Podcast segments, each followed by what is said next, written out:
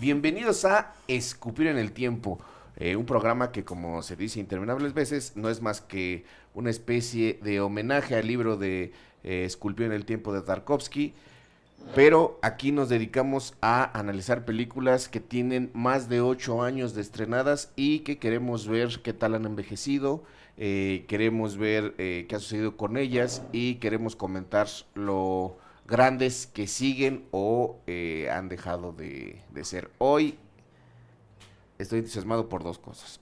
Una, por los invitados. De hecho, tan, tan cabrones que solamente vamos a tener dos. Vamos a probar cómo funciona ahora la mesa con solamente eh, tres personas. Los dos, que me interesaban muchísimo, guionistas sumamente calificados.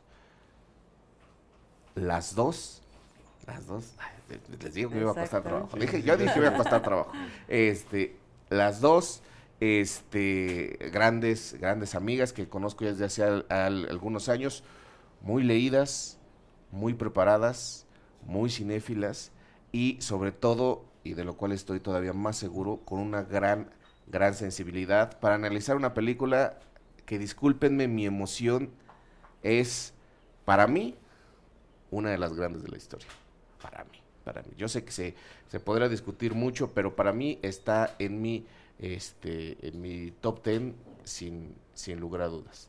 Eh, me refiero al Amadeus de Peter Schaffner. Schaffer. Schaffer. Sí. Peter Schaffer. Peter Schaffer, dirigida por Milos Forman.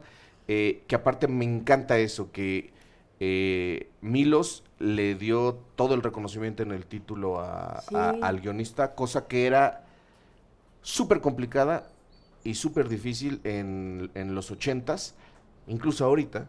Es muy difícil que se dé alto reconocimiento al guionista. Entonces, Rory, por favor, preséntala. ¿Qué onda fans? ¿Cómo están? Hoy el tío Robert, junto con Tato Alexander y Raquel Aedo, nos hablarán de la película Amadeus. Esta es una película estadounidense de 1984. Es dirigida por Milos Forman y escrita por Peter Schaffer. En la música está Wolfgang Amadeus Mozart. Y esta es una película de drama biográfica. Neta, tienen que ver la película y no se pierdan esta gran plática. Raquel Aedo, bienvenida, bienvenida aquí a Escupir en el Tiempo. Desde hace un chingo Tío. quería que vinieras. Ah, gracias por invitarme, de verdad. No, no, no, no, no. Yo sé, es, es- es- es un placer siempre platicar contigo, Raquel, de verdad. Igual. Todo, todo, todo mi reconocimiento. Y Tato, eh, Tato, es- es- es- eh, o sea, hay una fanaticada de Tato a raíz de estos programas de cine que la verdad me tiene impresionado. Gracias. Gracias una vez más por invitarme a tu programa, Tato. Para mí siempre es un honor que, que me invites. Eh, desde hace mucho quería hacer Amadeus y estoy muy, muy contento porque ustedes son, este, son los invitados. Creo, las invitadas. ¡Ah, demonios! No te preocupes. Es Es que, que también nunca, has- nunca has tenido puras mujeres. De hecho, soy la única mujer que, has ¿Que ha venido? Y seguramente Sí, ¿no? soy la primera mujer trans y además estoy empezando y todavía me leo eh, como varón, entonces si me ves y se te sale, no te preocupes, no vi- yo aquí ah, aviso a toda la comunidad LGBT eh, y cucu. ¿Ves? Y yo. Manzanita Z. Manzan- sí, L- LGBTTC, que no es transfobia, es, Es pendejismo. es pendejo. Ah, sí, sí, sí. Sí, soy, soy pendejo, no transfóbico. Este, yo hoy trato de, de rever las películas lo más cercano posible a la, a la grabación. Esta justo estamos grabando un sábado a principios de la tarde. Yo la vi en la mañana. No deja, no deja de encantarme Amadeus. Siempre que digo, oh, fuck, tres horas. Y la verdad es que se me van. ¿Viste el corte del director? como.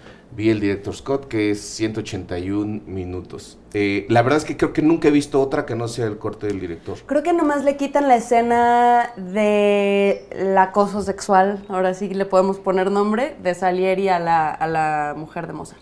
¿Sí? Porque si te fijas no avanza en nada esa trama, o sea, no avanza nada la trama de esa Mm, escena. creo ¿La puedes ya- quitar perfectamente? No, no sé. Sí, güey. La puedes quitar perfectamente e irte de que decir, sí, voy a hablar con el, eh, con el emperador, cortea al, con el emperador. No, este, no te conviene, Mozart.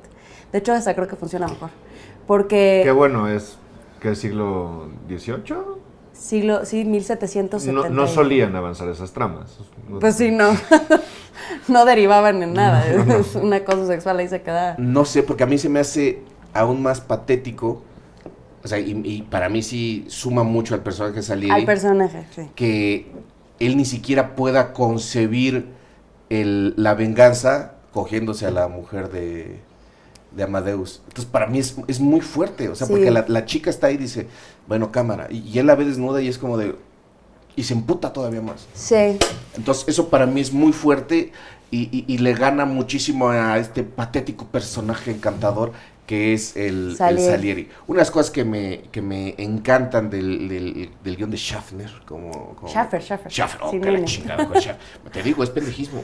Este, de Schaffer es que eh, es, es, es, es, es, es- es muy patético. Sali- me, me perdí, no sé qué iba a decir, me perdí porque. Bueno, era yo muy te voy a decir lo que, lo que pienso de esta peli, antes de que ustedes me digan. Porque también me intimida Raquel porque es, es guionista y música. ¿No? Ah, sí Eres música. Ay, me van a hacer asumirme de más cosas de la serie. porque trato de asumirme de tema. Bueno, yo tengo recuerdo Que de se oye raro que- cuando dicen, es bien música, ¿no? Pero No, bueno, es que sí. o- Pero sí, sí, Yo cierto. tengo el recuerdo de ti que eres No, música. aparte, eh, estando pera, no, no, una, bueno, pero una caja de sí, entonces yo de música no sé, pero O sea, el soundtrack de la película es buenísimo. bueno, el soundtrack es puro Mozart. el compositor del soundtrack, Sí, ¿quién sí, es? Sí, sí se da un- un pleitito aquí con, con Danny Elfman, sin broncas, el compositor de la película. Uf. Sí. Yo lo que pienso es que es una película, para mí fue difícil de diseccionar eh, porque tiene muchísimo bagaje. Es una película que está, de entrada está la historia, la historia real, y después está el Ese chisme. ese era mi comentario. Después lo- está perdón, el chisme, Nada más lo de Schaffner. Schaffer, Schaffer, sí, Schaffer, nene. Schaffer, lo de Schaffer. Pi- piensa piensa en tomó los- William Shatner y no es así. Sí, sí, Schaffer, Schaffer, como chafa, Schaffer. Schaffer. Este, que es justo eso, Sí. que no tiene que ver con la No. realidad, que parece que Salieri y Mozart nunca se Lo encontraron que pasa en la es que es un chisme. Está basado en un chisme que empezó a surgir en Viena en, en 1820 y tantos, que fue después de la muerte de Salieri. Porque lo que sí es cierto son varias cosas. Sí es cierto que la muerte de Mozart fue muy misteriosa. Sí es cierto que llegó alguien a pedirle un, un, este, un requiem, alguien misterioso, o sea, alguien anónimo a pedirle un requiem. Sí es cierto que murió componiendo ese requiem. Y sí es cierto que Salieri, ya loco, porque pues sobrevivió a Mozart 32 años y se volvió loco por, pues, por senil, o sea, una cosa senil. Y ya está- estando en el hospital, que no, no sé si sí es cierto que estuvo en un manicomio, sé que estuvo en un hospital y sé que ahí confesó en un delirio de locura haber matado a Mozart. ajá, matado a Mozart. Pero ya como cuando, cuando estaba ¿no? cuerdo, eh, decía que no. Y entonces empezó ese chisme en Viena, en las altas, ya sabes, este, las altas alcurnias, lo que sea de chismosos, se empezó a crear toda una mitología alrededor de Salieri y Mozart. Entonces, por un lado tienes la historia real y por el otro lado tienes la mitología que se creó alrededor, que está basada en chismes. Ahora, hay investigaciones sobre la muerte de Mozart que dicen no fue envenenado. ¿Por qué? Porque ya hay varias investigaciones ahí, ¿no? Porque el veneno de esa época era arsénico y no me acuerdo cuál otro, y ninguno de esos provoca los síntomas que tuvo Mozart cuando murió. Que Mozart se hinchó, bla, bla, bla. Tenía, él era una persona que tenía fiebre reumatoide, creo, de toda la vida. Este, y hubo una epidemia de algo en ese momento en Viena, bla, bla, bla. Entonces, no, no, no coincide. Pero fue un chisme, fue una mitología, y lo primero que se hizo alrededor de esa mitología fue la obra de Alexander Push- Pushkin. Ujú, Ahí sí no sé, Pushkin, ujú. ahí sí tú corrígeme. Sí, porque yo el ruso sí lo manejo perfectamente. Exacto. Pushkin. Este, que se llama Mozart y Salieri, Ujú. que fue, fue una... No, no he leído esa obra, tampoco Peter Schaffer la leyó, porque vieron una entrevista que la leyó. Este, pero también ya, ya estaba, ya planteado estos personajes así, ¿no? Como unos rivales, como que eh, Salieri mató a Mozart. Y después viene la obra de Peter Schaffer, que yo creo, hace rato que estábamos hablando de Ecus, que Peter Schaffer utiliza esta mitología de, de- de Mozart y Salieri para crear dos personajes arquetipos que son, eh, bueno, por lo, por lo que es Ecus, que es su, su obra anterior, o después, no me acuerdo, es, son parecidos, o sea, es una, es una dinámica parecida. Es el, el hombre racional, ¿no? Este, que tiene todo en orden, cómo envidia el caos creativo de otra persona. ECU se trata de un psiquiatra que está tratando a un, a un chavo que tiene una afición por, por cegar caballos. Pero al final, pues el psiquiatra le empieza como a tener envidia por esta cosa, pues, este, como caótica, erótica, este, terrenal que tiene el chavo, ¿no? Entonces, como que siento que son dos, dos personajes muy arquetipos de, de Peter Schaffer y que utiliza la historia de Mozart y Salieri para crear estos dos arquetipos y hablar de, este, de estas cosas. ¿no? Al- O sea, al- algo hay en Peter que, eh, eh, que- que quería revisitar este, este conflicto, esta, este sistema entre dos personajes y lo hace de manera increíble. lo hace increíble. Lo hace increíble. Eh, lo que me encanta, por ejemplo, el personaje de Salieri es que él originalmente, como tú dices, en una especie de, de raciocinio se entrega a las reglas de, de Dios, ¿no? Sí. Y dice, Voy a ser casto. voy a ser casto, voy a ser virtuoso. Sí, Y en determinado momento él dice, Dios está, en mi contra. no, Dios está conmigo Ah, y sí. de repente se siente burlado por, por, Por el, pro- Dios. por el propio Dios, cosa que, que- que- que me encanta. Y yo creo que lo hace muy bien Peter Schaffer ahí porque es, es muy evidente para mí que, o, o al menos como la tesis que me está diciendo, o que yo eh, entiendo, es eh, que, güey, Salieri creía este, estarle rindiendo a Dios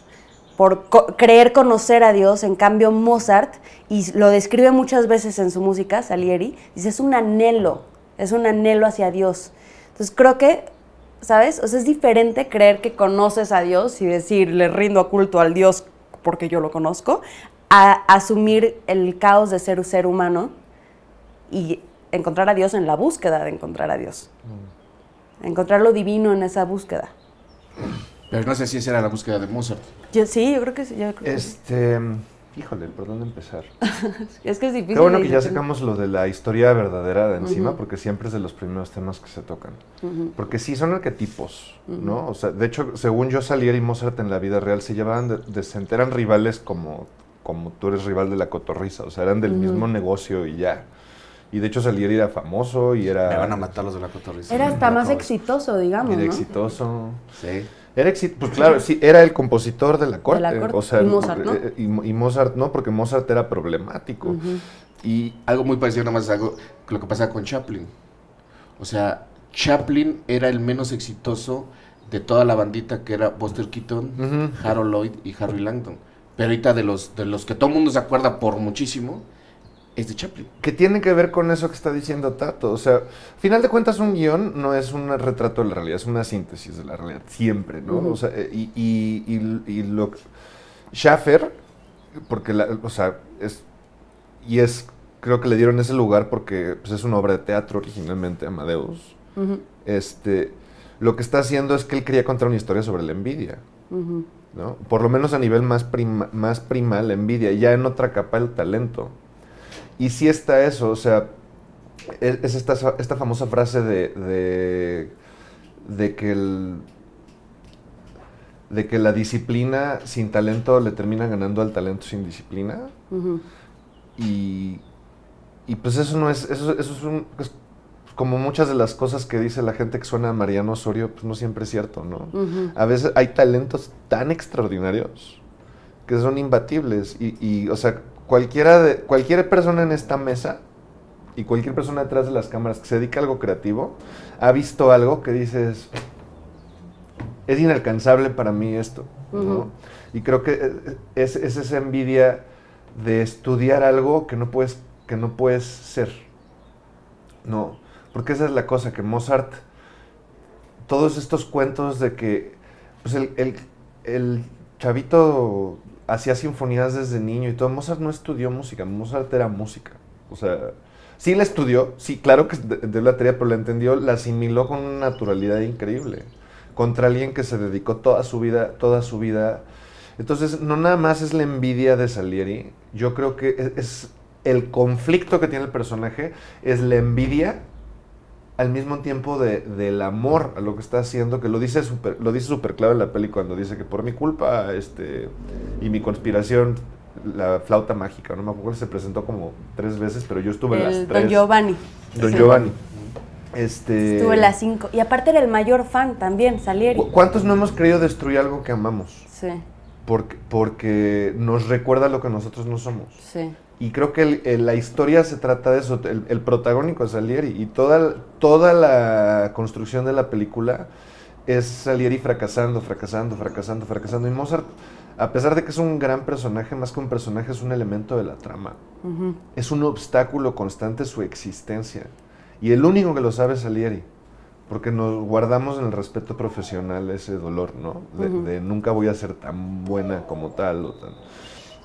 Yo creo que de eso se trata la película. De la envidia en general, pero. Pero de, de- de que hay cosas que por más que estudies nunca las vas a poder. O sea, no importa cuánto estudies la ley de la gravedad, no puedes volar. Punto. A mí no hay una gran película que yo haya visto que no me haga salir triste de la sala de cine. Por el hecho de cierto. decir, no puedo. Es, Cierto. es, es too much, esto es demasiado. O sea, Sí. me pasó la última vez con, con Phantom Treat. O sea, cuando yo Ajá. salí de ver Phantom Treat fue así de, hijo de perro. Sí. O sea, con un verdadero hijo de perro el hocico, así de... Sí, es que es eso. Sí. O sea, Es- ¿cómo te atreves a poner la vara tan alta, cabrón? ¿Cómo, cómo te atreves a patear mi ego de esa manera, güey? Y Sí. que lo peor es que, o sea, a veces solo tú lo ves. O sea, porque mm, Ay. La, la corte en general no veía esa gran genialidad en, en Mozart. Al menos no lo plantea la peli. O sea, el mismo emperador decía, "Mm, tu trabajo es ingenioso, Mozart. Ingenioso. Yo le bajaría unas notas. Too many notes. Too many notes. Too many notes.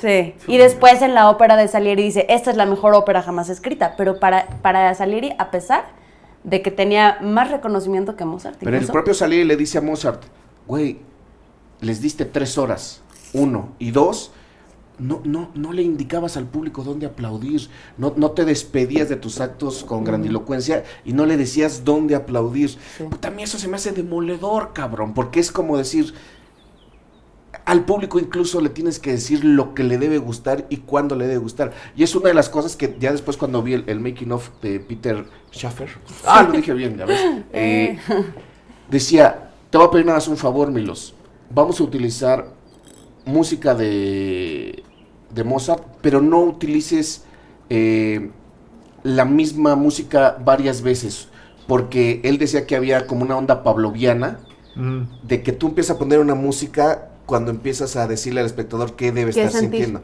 Aquí, siéntete triste.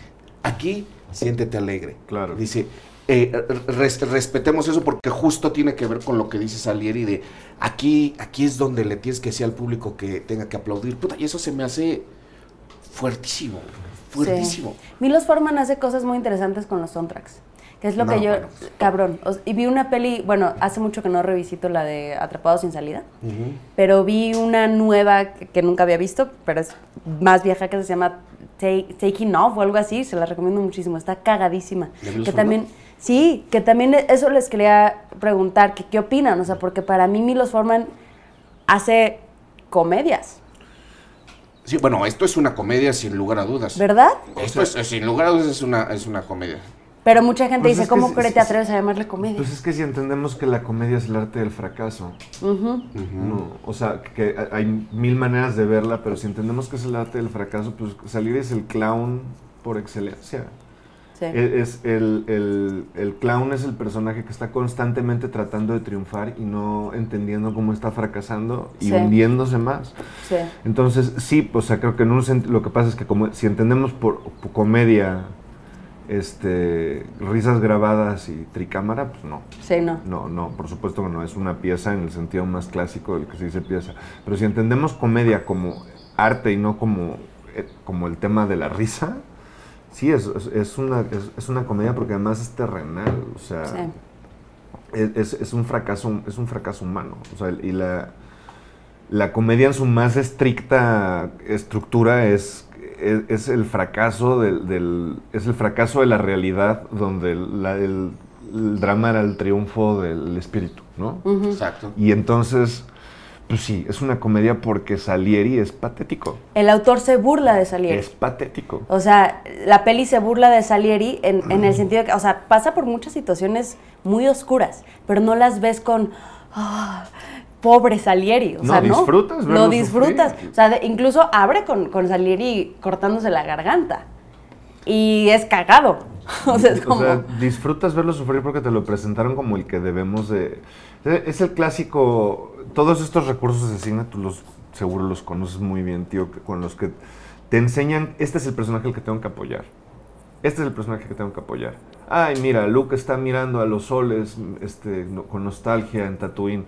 Ah, él es el héroe, él es el que yo tengo que apoyar. Ay, mira, a Harry Potter lo tratan bien feo en la escuela. Él- Y Sí, esta sí. película lo que hace es que con dos imágenes, con dos segunditos, con, con tantitas líneas de diálogo, te dice, este es al que tengo que abuchar junto con la película. Entonces es como... Es como una delicia gozar de un protagónico que te dan permiso de, que te, o- de odiar. Sí, pero aparte hay dos cosas bien interesantes. Porque si bien el, el rey de la película es Amadeus, eh, o sea, obviamente porque él es el genio y él es como eh, el tipo que quieres admirar. Incluso Milos Forman dice, este, a mí me, me molestaba mucho de repente cuando me dijeron, vamos a ver la obra de, de Amadeus, decía él, no, no, no, no, no, no me lleves a ver este biografías de, de músicos, son pésimas son horribles, por favor, no. Le dije, no, pero que está buena y que cuando la vio se quedó sorprendido. Y yo creo que hay, hay, hay un motivo que a mí se me hace fundamental, que es, vemos la historia de Mozart a través de los ojos de Salieri y eso lo hace todavía más patético y más fuerte. Y- Y hace Incluso- más, inalcanz- más inalcanzable a Mozart, además, porque lo Ajá. vemos desde los ojos del que siempre quiso Sí. ser Porque, y no pudo. porque si ven, yo cuando era joven, esta es la cuarta vez que la veo, y me acuerdo que en algún momento, pues yo me ponía a investigar a qué estuvo nominada la película, ¿no? Yo, yo así, era como mi directriz cuando era chavo, tenía un, un libro que ahorita ya no se va a necesitar porque existe la internet, pero tenía un libro de todas las nominaciones a los principales premios del mundo en la Mm. historia. Mm. Y llegaba hasta el 94, me acuerdo, yo ya como el 2000. Pero entonces yo veía eh, y decía, ah, ganó el Oscar en el 84, la voy a ver. Y me acuerdo que yo de momento me acordaba que eh, Murray Abraham había ganado el Oscar y dije, seguramente actor secundario. Porque su- suponía yo que el protagónico era Mozart. Pero no, el Oscar se lo ganó a actor principal, pero los dos estuvieron nominados. Sí. Los dos estuvieron nominados a, a- a mejor, a mejor actor. Esto es lo que a mí en- a rato se me hace fascinante, que, que un personaje que aparentemente es el secundario, no, es realmente eh, el leitmotiv de toda, de toda la Pues es que. Mozart es el contexto Sí, en el que él está, ¿no? O sea, Mozart es la tierra media en la que tienen que vivir este pobre hobbit que no la puede armar. exacto. Y es, es su, Y es- su es- obsesión personal. Y su dolor y su... O sea, a final de cuentas... O sea, o sea, el que sigues es el personaje que tiene un conflicto. Y no se, co- no se clava en el conflicto de Mozart. El conflicto Sí. de Mozart nos lo muestran sí. como, como vemos hoy los conflictos de Mick Jagger. O sea, sí, es una estrella Sí, y, un- y es conflictivo. y todo. El sí. conflicto que nos presentan y lo vivimos es el monólogo que lleva la película, es el de Salieri. O sea, Salieri es el prota Para mí Salieri es el protagonista, Sí, no, no. sin duda. Sí, ¿no? sí, sí. Y, y- y- y luego, una de las cosas que dices que, bueno, tú diciendo que es comedia y tú hablando de, de- de un- de un clown o de, un personaje patético, me parece que es, está clarísimo, es, está interpretado como un, como un payaso. ¿Por qué? Porque, y aparte lo hace delicioso, a mí la actuación de Murray Abraham me parece de las mejores que he visto en mi vida, ¿eh? En mi vida, te voy a decir por qué. Porque siempre está, trae una máscara puesta, mm, o sea, no física, eh, sino emocional. Cuando, o sea, se ve que ama a Mozart, pero no lo dice. Se ve que le caga el rey, pero no lo dice. Sí. Entonces siempre sabemos que él está mintiendo. A partir de sus, gui- de, de sus diálogos, de, sus comportamientos, de sus gesticulaciones, eso se me hace maravilloso. Y de hecho creo que incluso toda la película es una gran mentira. ¿Por qué? Porque al final donde nos damos cuenta que él está en un manicomio, cabe la posibilidad de que todo esté en la cabeza de... Pues yo creo que eso es, eso es lo que intentó hacer tanto Peter Schaffer. Es que no conozco la obra, pero, pero pues bueno, yo creo que Ni está siquiera la- sé si Peter Schaffer la adaptó o es el autor. Sí, sí. es Sí, es autor. el guionista. Y, y Milos Forman, porque todo, o sea, porque justo partiendo de lo que fue la realidad, toda esta mitología nace de que Salieri dijo en su, en su le- no sé si lecho de muerte, pero ya este, demencia senil, yo maté a Mozart. Entonces a partir de ahí, todo lo, todo lo que te puedes imaginar. Entonces, claro, este, todo está justo contado desde el punto de vista de Salieri, desde esta obsesión. ¿Por qué alguien confesaría haber matado a alguien que no mató? ¿No? O sea, Porque a lo entonces, mejor- es, es el retrato de una obsesión, se podría llamar la película. ¿No te hace menos mediocre el hecho de tú haber matado al genio? O sea, ser, De hecho, recor- tiene- ser tiene- recordado por haber matado al genio que no ser recordado. Tiene un momento al principio, eh, Salieri, el primer escena con el padre, y que le dice, ah, que cuando le está diciendo, "Con- ¿reconoces esta canción? ¿Reconoces esta canción? Esta canción, ah, este es de Mozart. Ah, el hombre que dices que mataste. Y hay un momento como de orgullo. ¿Escuchaste eso? Eso es- y eso es interesantísimo. Sí, no olvidemos que estamos en un, en un manicomio. O sea, toda, la, toda la película nos es narrada Desde un manicomio. desde un manicomio. Sí, Entonces, es, es el narrador poco confiable. Sí, exacto, es un How I Met Your confiable. Mother del... Sí, sí, sin embargo, eh, eh, eh, ver el universo desde adentro de él es, es Y exaltante, yo creo que es por eso el personaje de Mozart está dibujado así. Porque es como el recuerdo de este güey. O sea, por eso la, la risa tan, Sí, tan ex- casi, ah, ajá, casi- excéntrica. Casi, cómico. Es más, el final de la película es una risa en off. de Mozart. Ajá. Sí. sí, sí. O sea, que yo- sí era infame por su risa, ¿eh? ¿Ah, sí? En la vida, o sea, era infame por su risa y porque amaba los chistes escatológicos. Mm, Le encantaba, le encantaban los pedos y la caca y, o sea, que- o sea, Mozart sí era famosamente un tipo, un poquito. Mm. sí. o sea, no tan, ex- no la caricatura que vemos ahí, o sea, así como Salieri no era la caricatura del odio, porque- Sí, sí, sí. pero, pero sí Mozart sí era un tipo, este, muy escatológico y muy raro, y, o sea, no por nada se murió como se murió, o sea, sí, sí era un, sí era un rockstar de su época, Sí. ¿no? Y también era un rompedor de reglas. Ujú. En el sentido de. Pues es que era, era una estrella rock. Sí. Era una estrella de rock. Lo que, o sea, es el, el mismo personaje que hoy es una estrella de rock. Porque Mozart. Mozart es un tipo que entendía tan intuitivamente la música que podía romper la regla que quisiera como la quisiera y hacerlo todo magistral todo el tiempo. Ujú. Contra los Salieris, que en la vida real fueron exitosos compositores, pero que tenían que estar sometidos a un montón de reglas. Y si queremos ya meter el ambiente, el, el, el ánima musical, es, es eso, la, la- la música es métrica, es estricta, tiene, está marcada en, en tiempo y espacio de una manera muy precisa. Es, es algo que para ser decentemente tienes que dominar un montón de reglas. Y de repente Mozart representa un, alguien que las reglas no le importan, las reglas lo obedecen a él, ¿sabes? Entonces, incluso musicalmente, y la manera en la que ejecutan la música al salir en la película la minimiza a propósito. O sea, lo tocan en clavecines así, Sí. feitos. Y, y- y- de hecho, hay, hubo todo un movimiento como de revivir la música de Salieri a raíz A de raíz de la peli. Y la música de Salieri es buena, es Está muy buena. buena. O sea, ya, ya- ya quisiera yo poder componer la mitad de lo Sí. que componía Salieri. Este, pero es música muy métrica, es música muy de la época. Sí. ¿no? Y- Este, y de- y es, es lo que pasa con los Beatles. Que la teoría musical era secundaria para ellos. Ellos decían suena bien y su gusto era tan extraordinario. Entonces, sí hay algo de la, en, la- el tipo de composiciones y en la manera de trascender en la música que puedes ver en los personajes lo restrictivo que es Salieri, que tiene que ver con la máscara que decías. O sea, está, está métrico, está medido, está, está este, calculado todo lo que está haciendo como una composición clásica. Y Mozart está Más ahorita me recuerdas un diálogo que le dice, mi plan era tan sencillo que era hermoso. Y puedes... No, que it was frightening. Dice, me daba miedo lo que- ah, sí, sencillo perdón, que lo sencillo que daba miedo. Que, que esto lo puedes eh, ligar a lo que era a lo que era su música. O sea, Claro. música sencilla, pero que funcionaba, pero que después podía ser formulaica. pues. Y, y por eso se somete a un, a un, por eso se somete tanto a Dios él, y habla tanto de Dios. ¿no? Claro. Porque estoy siguiendo, o sea, cambia música por la Biblia, Dios es formulaico. cam- cam- ca- cambia, Dios no trae sorpresas, te trae, trae, trae, No. trae pero es que hay, creo que, creo que, hay- o sea, creo que aquí el, entre los dos está la clave, o sea, porque Sí.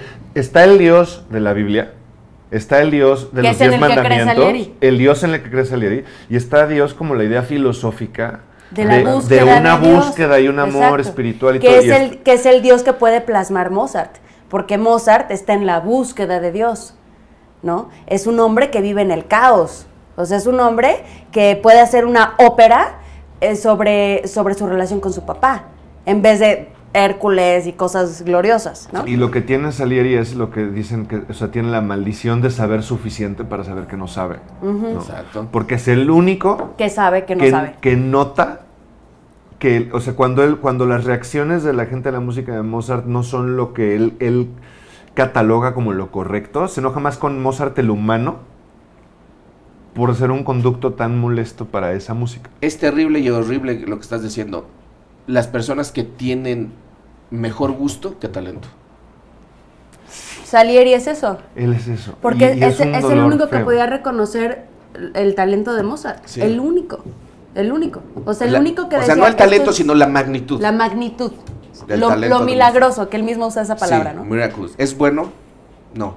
Es milagroso. Y es el único, güey, que puede reconocer eso. Y eso es su mayor frustración. Porque dice, o sea, yo- lo que dije, ah, en esta peli y en la realidad, creo incluso, Salieri es más exitoso que Mozart. En vida lo fue. O sea, Eh, en económicamente, en cuanto a esa, esa virtud es, es su pena. Sí. Saber reconocer la virtud Sí. más grande en el otro. Y además que, que, que en, el- en ese reconocimiento él se está dando cuenta de una cosa, es yo soy más famoso, yo soy más exitoso, yo tengo más dinero, Mucho más dinero. pero yo no voy a trascender. Sí. Y la gente no, o sea, él, él lo, que, lo que oía en esa música era, era música que se iba a oír. Y tenía Para razón. siempre. Tenía razón. Y los, lo sabía, que, que, o sea, estaba escuchando su propia mortalidad en eso. ¿Por qué se enoja con Dios? O sea, ¿por qué se enoja la gente con Dios? Por la mortalidad.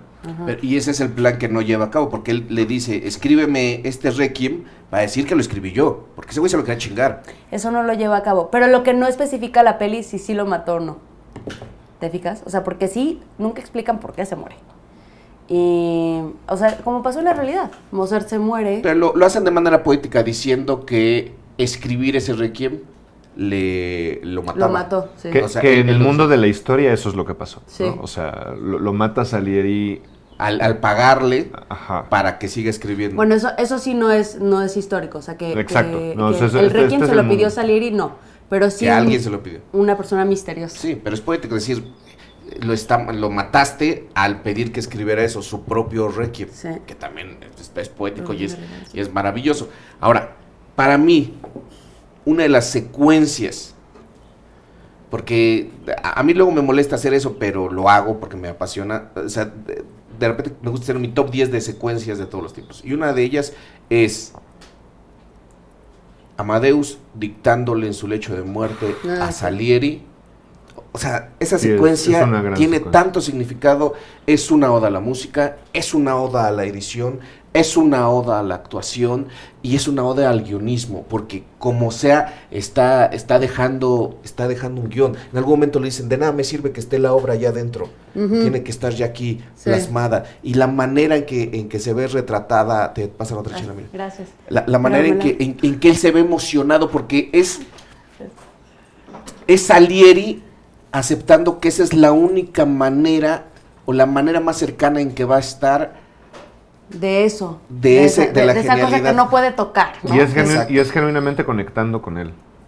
O sea, cuando está hablando con él, está tomando el dictado, ahí hay un segundito que no lo odia, ni le molesta nada. De repente se emociona, está feliz, le dice, sí, sí, sí, o sea, y empieza a entender lo que le quiere decir, está aprendiendo de Y es como también tan fácil como eso, ¿no? O sea, siento que de pronto la respuesta está ahí, güey. O sea, en vez de, de, de odiar, admirar. O sea, es, es, es una lección hacia el hate, yo creo.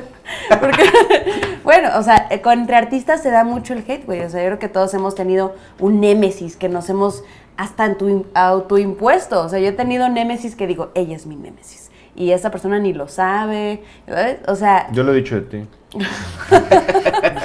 yo lo he dicho de ti. Yo lo he dicho de Ah. Rory. Rory me da tanta envidia que trabajo día a día. No, yo, yo, yo, yo lo he dicho muchas veces. Yo eh, Acércate mejor a esa mejoré persona. mucho, mucho como estando, pero a partir de trabajar con dos hijos de puta talentosísimos que eran el chaparro y el cojo.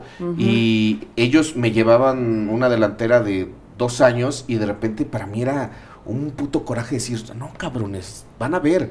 Y en algún momento yo me voy a llevar las palmas, no ustedes, hijos de su puta madre. Y, y era una especie de, de odio competitivo que al final terminaba Híjole. mejorando, mejorando al, al- al artista. Y eso terminó pasando. O sea, u- u- llegó un momento en que cuando me di cuenta que el show me lo había llevado yo, fue así como de, puta madre, Dios mío. Y, y era, pero los amo a los cabrones, a los dos. O sea, los, los adoro, pero sí había un... Pero un- nunca has conspirado para matarlos ni, ni envenenarlos. Hasta el momento no. El chaparro asegura que sí. El chavarro se puede matar solo, no necesita que lo ayuden. Este- Eh, Con no, sus vicios.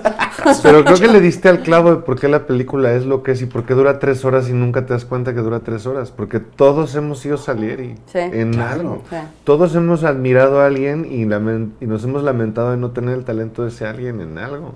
Todos. Sí. Sí, pero, pero sabes que es que no, no es como, como, como una venganza vacía, no es como, como un este, un revanchismo es lo- simplón. Exacto, porque es, es ese revanchismo con admiración, con amor. Sí, o sea, por, por eso para mí tiene tanto poder, tanto significado esa secuencia. E- e- esa secuencia la podría ver miles de veces, pero siempre y cuando veas la película completa, porque esa es otra cosa que hace maravillosa las secuencias eh, de cine. ah, No las puedes aislar. Tienes que volver a ver toda la película para disfrutar otra vez ese pinche momento. Y te lo juro, te lo juro, a mí me conmueve casi hasta las lágrimas. Ver la emoción de Salieri, ver decirle, permíteme, permíteme, permíteme. Le dice, ¿quieres que descansemos? Y le dice, no, No, yo estoy para bien, nada estoy seguir. cansado. Sí, sí, sí. Pero hay dos lecturas. Una, este, en que él está emocionado con lo que está haciendo. Y la otra es, me da miedo que te mueras Sí. y Mm. no terminemos esto. Y Sí. que inqui- incluso la otra podría ser, no, no descanses porque te estoy matando. Y lo, Claro. lo hace, oh, la verga, o sea, de, de verdad a mí me, me, me emociona muchísimo. Sí. A- aparte, de verdad, con la exactitud, lo maravilloso que lo hace Milos Forman, que para mí es uno de los grandes, grandes directores de la historia, haciendo la diferencia entre eh, artista y artesano, que a, a- a mí a veces me parece importante, ¿no? O sea, Martin Scorsese es un gran director, pero es un artesano. Claro. Woody Allen es un gran director, no tan grande como Scorsese, pero él es un artista. Sí, Sí, sí, sí, sí, Sí, sí sí, explico entiendo la la diferencia. diferencia. sí, sí, sí. Milos Forman es Es uno de los grandes. No porque no se metía tanto al guionismo y, y respetaba muchísimo. El hecho de que diga el Amadeus de Peter Schaffer, para mí de verdad es Pero al saber mismo su tiempo, lugar. sus pelis tienen, tienen una identidad.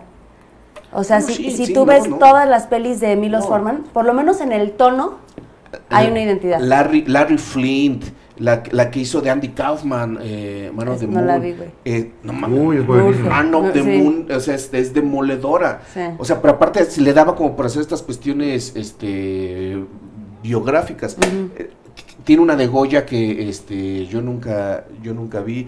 eh, tiene eh, La que te ¿Quién digo voló de- sobre el nido del, del cucú? Eh, la verdad, ¿Quién voló sobre el nido del cucú? pues así se llama. es la traducción. traducción. Este, en español lo pusieron atrapados sin salir. Atrapados en salida, pero se llama ¿Quién voló sobre el nido del cucú? No, no, no es la traducción literal. Pues es que cucú significa No es loco. uno voló sobre el. es One flew. One flew over the Igual si no tiene una traducción al español. Sí, eh, eh, pero, pero bueno, eh, y, y la verdad es que a mí me parece maravilloso lo que hace, la, la manera tan metódica. O sea, cuéntale, cuentan ellos que le dijo a Schaffer, vamos a hacer una adaptación, pero no, esto es teatro, cabrón. Tenemos que hacer algo eh, mucho más visual, este, Mm. mucho más exquisito. eh, y se lo llevó cuatro meses a su casa a, a hacer la adaptación. Órale. Órale. Cuatro meses. Pues- y decía Schaffer que los viernes en la tarde, que era como cuando ya podía salir y regresarse con su familia sábado y domingo, Decía, él no, te era quedas. feliz. No, no, no, él era feliz porque de verdad era un proceso bastante, bastante rudo. Bueno, que- tiene- que, tiene- peleaban mucho aparte. Tiene unas, ah, sí. Peleaban muchísimo. Tiene unas herramientas de guion muy bien aplicadas. O sea, la obra de teatro, por ejemplo, son monólogos hacia Dios, ¿no? Entonces, el poner, por ejemplo, que fue- en vez de Dios sea un padre en el manicomio y hacer este, creo que se llama framing device cuando, cuando Mm. estás contando la peli que alguien más le está narrando, creo que pues es genial. Y porque aparte, este, in- in- incluye todo, ¿no? O sea, el tema de que estuvo en un manicomio, de que este, como una especie de redención y confesión, quién sabe, ¿no?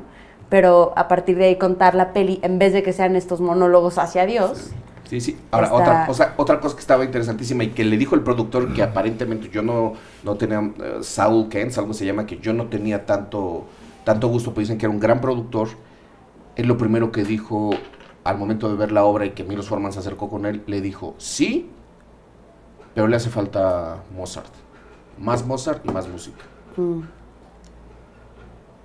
Y lo que bien pudo haberse visto como una orden para vender más tickets, al final terminó siendo usado como, como algo que potencializó todo lo que ya se veía en la obra de teatro. Sobre todo el uso de la música. El uso de la música no, no, no, no es gratuito, no es vago, no es este... eh, eh, no Pues está es- metido con No es calzador. un soundtrack, ¿no? Es un personaje. O sea, Sí. tiene No, que serlo porque de eso se trata. Sí, no, pero eh, eh, la música ayuda de una manera narrativa sí, cañón. impresionante. Sí, y la música de Mozart sí es tan sublime, como dicen, ¿no? O sea, creo que eso es lo que... O sea, por eso esta película no pudo ser con... con- no, no pudo ser una película de Ben Stiller y Adam Sandler haciendo compositores ficticios. O sea, la Sí. música de Mozart sí es tan buena como te dice la película. Sí, sí, Y, Y esto más- lo descubres, este- perdón, en esta secuencia que yo insisto con la secuencia, porque ahí es una preciosidad de edición sonora Ah, no, que de no, repente no, no, dice eh,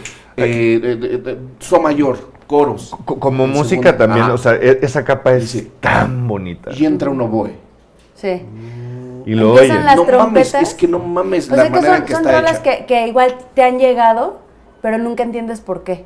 Y, y a la hora de, de describirlas en las palabras de Peter Schaffer y en la interpretación de, Abraham Murray, dices, claro, güey, si están estas, estas trompetas, ¿no? Que dices no tienen ningún sentido, y entiendes que es como lo terrenal y de pronto un anhelo, ¿no? Que es este, el oboe que entra y le dice, with such longing such longing, o sea, como painful, ¿no? Este, este anhelo humano hacia Dios, justo, este, y justo por lo que dices de romper las reglas. O sea, porque hacía cosas así, o sea, como poner trompetas y de pronto un oboe y de pronto un clarinete. O sea, cosas, cosas que eran muy, muy contrastantes. Yo creo que aparte hay dos cosas que, que, que se encuentran de manera preciosa y que es difícil. Tú me vas a decir como actriz. Uno, un personaje tan bien escrito, tan bien delineado. ¿El de Salieri? el de Salieri, pero también un personaje tan bien entendido. O sea, creo que la manera de actuar de, de, de Murray Abram cuando está, sí, no, pero cuando está escuchando, dice, y de repente un oboe, cabrón, y, y- y- y ve- ves la cara de, de- de apreciación musical, de gusto, o sea, creo que él tenía tan entendido el personaje que por eso puede dar algo tan, tan maravilloso en cuanto, en cuanto a actuación. Es que, es, es que es, es un personaje, o sea, no por restarle crédito al actor, porque pues digo, como actriz es lo que menos quisiera hacer, pero es un personaje que ya está muy bien escrito. O sea, si tú ves los monólogos en teatro de los Salieris que ha habido desde Amadeus, están, digo, diferente porque es teatro, pero están igual de chidos. ¿Sabes? Digo, eh, hay, hay más... Digo, también son grandes actores los que están ahí, porque pues si los ves son así gente que están a la Royal de Londres, la chingada, pero... Qué compromiso cuando tienes una obra que se ha presentado tantas veces y cada vez ha sido tan buena, decir yo voy a ser responsable de capturar la versión que va a ser permanente. Pero aparte, más bien, Cosa que, Que- por cierto está haciendo Salieri en ese momento con Sí. ¿no? Exacto. más bien que jodido para los actores que vienen después. Porque ya la referencia es esa. O sea, todo el mundo cree que Mozart es como el Mozart de, de- de este actor, que no me, Rob Hoyce, no me cómo se llama. Tom Holtz. Tom Hulce. O sea, porque fueron tan icónicos. O por ejemplo, tú ves los monólogos en teatro de Salieri, o sea, en teatro está increíble. Pero hay, el cine tiene otra cosa en la que pues cuentas más con menos y, y puedes hacerlo todo mucho más chiquito y mucho más, este, con otros niveles, ¿no? De profundidad, en vez de arriba hacia ¿Tú abajo. viste la obra? He visto muchos videos Ya. de, de la Royal y del National Theatre. Sí, porque sí hay, o sea, eh, esa secuencia que, que- que dices, tío, justo la, la del Requiem, Pues es una escena 100% cinematográfica, Es- ¿no? es porque, cine puro. porque, porque es la edición, o sea, hay un montón de elementos que son la cámara y la foto y el soundtrack, o sea, y es una escena cinematográfica y sí, sí, sí, sí, sí, sí, sí, sí, me están todos los elementos. No hay manera de que en teatro tenga la fuerza que tiene el cine. No hay manera. Pues me da mucha buscar- curiosidad cómo, cómo sí, es, cómo lo resolvieron en cómo lo teatro, resuelven en teatro, porque En una de esas no existe, ¿eh? en una de esas no, sí, eso no existe. Lo que sí existe son los, son los monólogos de, de salir y describiendo la música de Mozart. Y, y, pues sí, o sea, están... Son, son monólogos que son, no son bombón para cualquier actor, ¿no? Porque pues están muy bien escritos. Sí, y muchísimo mérito de, de, de Schaffer, o sea, creo que escribir cosas técnicas con suficiente tecnicismo para que se entienda que hay un conocimiento profundo en el personaje, pero sin tanto tecnicismo que se vuelve una cátedra en lugar de que Exacto. captures lo es bien difícil es, lo, lo- o sea lo puedes ver en los grandes divulgadores científicos no en, en Carl Sagan puedes ver o sea lo que es o sea hay un sweet spot de hablar de algo técnico y hacerlo bello si- sin que digas "Ah, clase de música de la primaria y esa escena también le, le- porque, o sea, yo creo que yo creo que cualquiera que ve esa escena sale entendiendo más de música de lo que entendía antes de, antes de entrar al cine. Por eso es. Y eso es e- eso es o sea, trasciende durísimo. Sí, es una, es una, sin duda es una de las mejores películas de la historia. Y aparte todas las óperas que tiene también. O sea, por eso a mí hace una película difícil de diseccionar. O sea, porque tiene demasiado, pues como dije al principio, ¿no? Bagaje. O sea, está la historia, está la historia, está la mitología, está la historia de Peter Schaffer, están los actores, está eh, toda esta producción. Hay cinco óperas o seis, que también cada una tiene su, su, su historia. Y aparte, incluso tenemos dos óperas que no son de Mozart, porque vemos un cachito de la Sí. Salieri y después vemos esta. Está la, de como la del pueblo, sí, de Vaudeville. Es- eso es que, interesantísimo que también, te sirve para entender la magnitud de la obra de, de Mozart, ahí mismo en la película. Y entender también el contexto histórico, ¿no? es Cómo, sumamente complejo. exacto, cómo ves a la gente de la corte, cómo se comporta y cómo la ves en, en- en los del pueblo, están parados, están... Es, es muy interesante y todo eso ni siquiera te lo explica. O sea, no hay un comentario sobre eso, nomás lo ves. Lo- lo- justo lo que dice Raquel. O sea, es un guion sumamente complejo que se disfruta como si fuera algo relativamente sencillo. Sí, O sea, yo, yo, yo nunca, o sea, yo la vi porque la caché en Cinema Golden Choice o alguna cosa así, hace muchos años, y la empecé a ver y nunca me di cuenta que la terminé de ver. O sea, o sea es esas películas que, que si me hubieras dicho "Vam- que viera esta película yo a esa edad, con el cine que me gustaba a mí en ese entonces, hubiera dicho, "Oh, oh, oh, qué flojera ver un biopic de Mozart, como dijiste. No me di- o sea, es una película que cuando la empiezas a ver, pues, como la música. No te puedes quedar con el gusanito de que no resolvió el, el último acorde. Y lo hacen muy bien. Hay un conocimiento de la música, hay un conocimiento de las emociones. Creo que y si lo comparas con el cine moderno, o sea, el cine moderno es muy, dic- dictamina mucho, este personaje odia, este personaje ama, este personaje quiere, este personaje tal. Tener un personaje como Salieri hoy día es un personaje difícil de tener incluso porque las reglas de cómo se escribe cine hoy día ya casi no te lo permiten. Porque esa, esa ambigüedad de todas las cosas que, oye, o sea, puedo oír un productor, este, escuchar a un crítico diciendo, pero no está claro. Lo quiere, lo ama, lo odia, lo... Claro, Y, y vuelvo al diálogo de Salieri. Le dice, es que le tienes que, de- le tienes que decir al público. Y justo era lo que no hacía Mozart. Claro. Tenemos, estamos llenos de Salieri, necesitamos más Mozart. No, y Sí. necesitamos más personajes como Salieri, porque justo lo que dices, o sea, hoy en día la gente quiere que le, eh, que le expliques lo, que- cuál es el objetivo del personaje, qué es lo que quiere, qué es lo que teme, qué es lo que... Que está bien, son las reglas. Digamos. Pero de repente Sí. falta que alguien... Existe un Salieri exquisito, que ajá. dices, güey, está entre el amor y el odio, pero tampoco está tan aterrizado, pero tan, o sea, y, y es un fanatismo, pero es este un odio que ni siquiera es hacia Mozart, pero es hacia Dios. O sea, es la complejidad del ser humano sin tener que decirte... Hacen falta más personajes difíciles de vender. Porque Sí. te imaginé pichándole eso a, a- a un- ejecutivo y Sí, y dices, te dirían, bueno, pero a ver, ¿pero cuál es su pero objetivo? ¿cómo? O sea, hacen falta más personajes difíciles de explicar. Y salir es bien difícil de explicar. Ahora, yo incluso me aventé el tráiler de la película y el tráiler es justo ese. eh, engaño, eh, pasión, Traición. destrucción, erotismo. eh, ¿Por qué alguien puede traicionar? y de repente dices, no, güey, o sea, la película no va de eso. Vas a jalar cierto público, pero no, va- no, no va a funcionar así. Claro. Y me encanta algo. Está pensando, bueno, siempre lo he tenido claro, pero ahorita puedo vomitarlo después de ver a Amadeus. Sí hay dos tipos de público. O sea, uno el que sí te pide por favor que, que le expliques, que no le exijas demasiado. Y hay otro público muy consciente de lo que está tomando. Y, y es muy curioso porque Salieri predicaba una, pero era otra. Claro. O sea, Salieri era, predicaba el primer público, tienes que ser, tratar al público a veces como si fuera pues un poquito lento.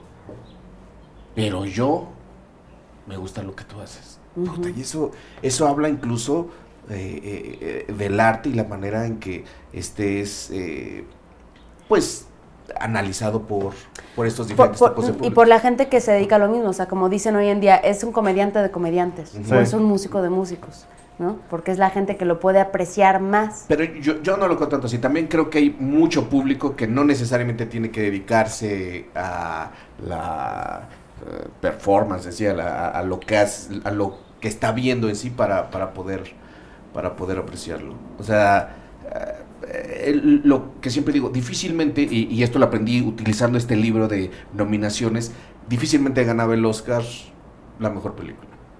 Porque al final es una votación democrática Claro. y difícilmente la mayoría va a tener esa sensibilidad. Creo, me parece que hay pocos años en que el Oscar a mejor película se la lleva a la mejor película, pero creo que 1984 No, sin duda lo es. Sin pedos. Sin duda lo es. Es, es, es una de las grandes películas de esa década. Yo lo pondré junto con Toro Salvaje y Hannah y sus hermanas, eh, con Terciopelo Azul. Y La risa en vacaciones. Y la risa en vacaciones. La uno, porque ahí es cuando inicia todo. No, y lo digo porque siempre se ha dicho que los ochentas fue... eh, la peor época del la cine. peor década del Claro. cine. Es donde todo se pudre, pero aún, aún así sigue habiendo cosas Sí. sumamente maravillosas. Y ver una combinación entre Hollywood, dinero, dinero, dinero, dinero, taquilla, taquilla, taquilla, y eh, una, un alcance artístico de este nivel, créanme, no, no sucede mucho Sí, no. en la historia en la historia del cine. Claro, y ver que le metan esa producción a una película de ese nivel de exigencia Sí. para el observador. que creo que es porque todavía Claro. veníamos arrastrando la colita de lo que era el gran cine eh, de los años 70 y estamos ya en la transformación de lo que serían los hijos de Lucas, Spielberg, Zemeckis, Mm. etcétera, etcétera, etcétera, etcétera. Pero eh, habla incluso de un momento bastante, bastante importante de la, de la historia del cine. Yo la verdad estoy fascinado y creo que podríamos seguir hablando tres horas más sobre Amadeus. Les agradezco muchísimo que Gracias hayan venido, chicas. La verdad me la pasé, me la pasé increíble y espero no sea la, la última. No, no, no, no. ¿No? Por favor. Eh, banda, los esperamos la siguiente, la siguiente semana en un escupir en el tiempo hoy con Amadeus de, de Milos Forman. Seguramente tendremos que revisitar alguna de otras de las películas de, de Forman. Y yo me voy a dar a la tarea porque lo he pospuesto muchos años de ver Ecus, porque justo hoy me enteré Sí. que era de, del mismo del Guionista. mismo, del mismo Pero guionista. yo les recomiendo mucho ver esta, la de Take Off. Es la primera película Sí, la estoy, de, la estoy viendo. Yo, fíjate, de yo, Milos Forman en, en Hollywood. digamos. Ajá, es que yo he visto el, el el cine checoslovaco y me parecía muy padre, muy divertido. O sea, yo vi la de la de Los amores de una rubia, que es que es esta onda que le hablan, creo que se conoce como la nueva la nueva primavera checa o, o algo así, donde estaba Chitilova, estaba Forman y muchos directores checos que hicieron cosas interesantes y que ya después terminarían con, con Janes Van Mayer este, haciendo cosas muy, muy, muy interesantes. Este, banda, muchísimas gracias eh, eh, por, por vernos y pues muchísimas gracias por Gracias por la invitación. Vale. Cámaras.